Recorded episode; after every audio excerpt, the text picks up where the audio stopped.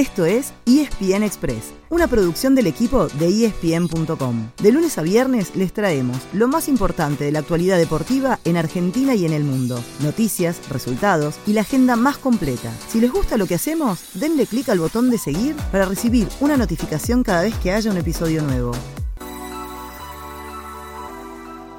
Después de un fin de semana con muchísimo fútbol, el lunes nos dio un respiro, aunque uno bastante corto porque ayer hubo acción y hoy seguirá rodando la pelota. En casa habrá dos focos de atención, ambos mañana miércoles. Juega el único equipo argentino que sigue en carrera por la Conmebol Libertadores, pero también habrá tres cruces de octavos de final por la Copa Argentina. Y en Europa muchas de las ligas más importantes aprovecharán para meter una fecha entre semana, sabiendo que en noviembre y diciembre habrá un parate total por el Mundial. Si les parece, pasemos a los detalles. Les decíamos que todavía hay un equipo argentino en las semifinales de la Libertadores. Hablamos de Vélez que viene de eliminar a dos compatriotas, River y Talleres.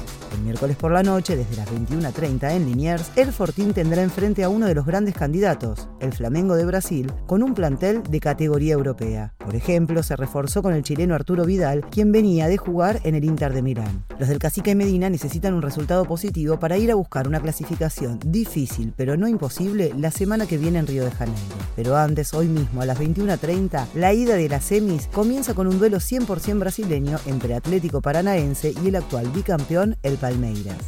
A la misma hora que Vélez, el miércoles, será el turno de River en la Copa Argentina. Por octavos, el millonario tendrá enfrente a Defensa y Justicia en el Estadio Centenario de Resistencia Chaco. Antes habrá otros dos duelos, Godoy Cruz, Belgrano de Córdoba a las 4 de la tarde en San Luis y Banfield, Gimnasia de Jujuy a las 18.30 en Córdoba.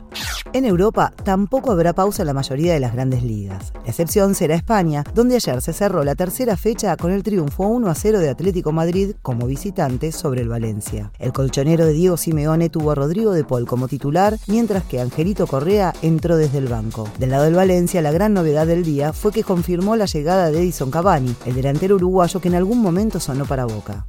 ¿Quiénes juegan esta semana? Habrá fecha en Inglaterra, Italia y Francia, así como partidos de la Copa en Alemania y lo mejor, como siempre, lo pueden ver por ESPN y Star Plus. Hoy mismo, por la Serie A, a las 13.30 juegan Sassuolo Milan y a las 15.45 Inter Cremonese y Roma Monza. Pero mañana miércoles van a necesitar varias pantallas en simultáneo. A las 15.30 chocan Juventus Spezia y Napoli Leche en el Calcio. Pero también West Ham Tottenham, Manchester City Nottingham Forest por la Premier League. A las 15.45 juega el Bayern Múnich con el Victoria Colonia y a las 4 de la tarde el Paris Saint-Germain visita el Toulouse.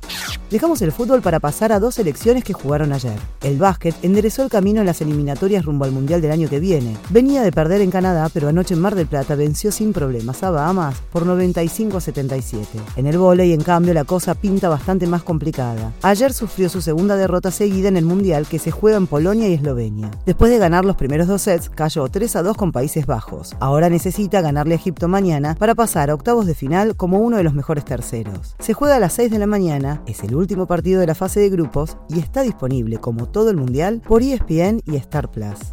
Por último, les contamos cómo arrancó ayer otro evento que se puede ver completo en las pantallas de ESPN y Star Plus. Hablamos del último Gran Slam del año, el US Open. Ayer la primera jornada dejó saldo negativo para el tenis argentino, con cuatro derrotas y una sola victoria. Se fue Nadia Podoroska, nuestra única representante del cuadro femenino, y entre los hombres cayeron Francisco Cerúndolo, Tomás Echeverry y Facundo Bañis. A la noche cambió la suerte con Pedro Cachín, que se metió en segunda ronda y volverá a jugar mañana. También sigue en carrera Serena Williams, quien ya anunció que este será su último torneo, pero ayer ganó fácil en su debut. Hoy, a partir del mediodía, se presentan los otros argentinos en competencia: Diego Schwartzman, Sebastián Báez, Federico Coria y Federico Del Bonis. Y a la noche será el turno de Rafael Nadal.